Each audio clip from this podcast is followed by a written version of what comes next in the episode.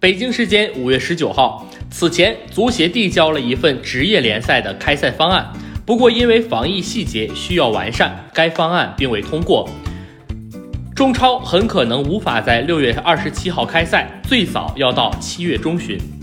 中国足协目前正在完善开赛申请，已经向德甲联赛、韩国联赛的全套防疫方案进行了翻译，目前正在结合这两国联赛的方案取长补短，来制定更完善细节的方案。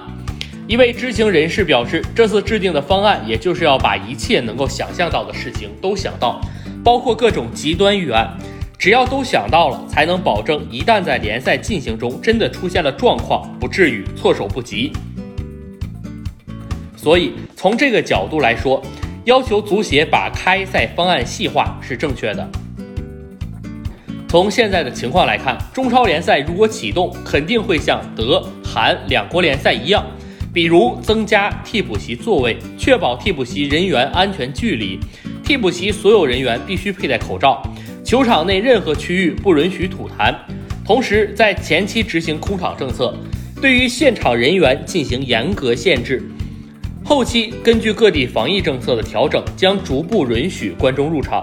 同时，入场人数将有一定的比例限制，包括现场看台的座位保证足够的间隔。比赛也将取消牵手球童。球队握手合影等仪式，现场摄影和摄像记者活动区域将严格限制。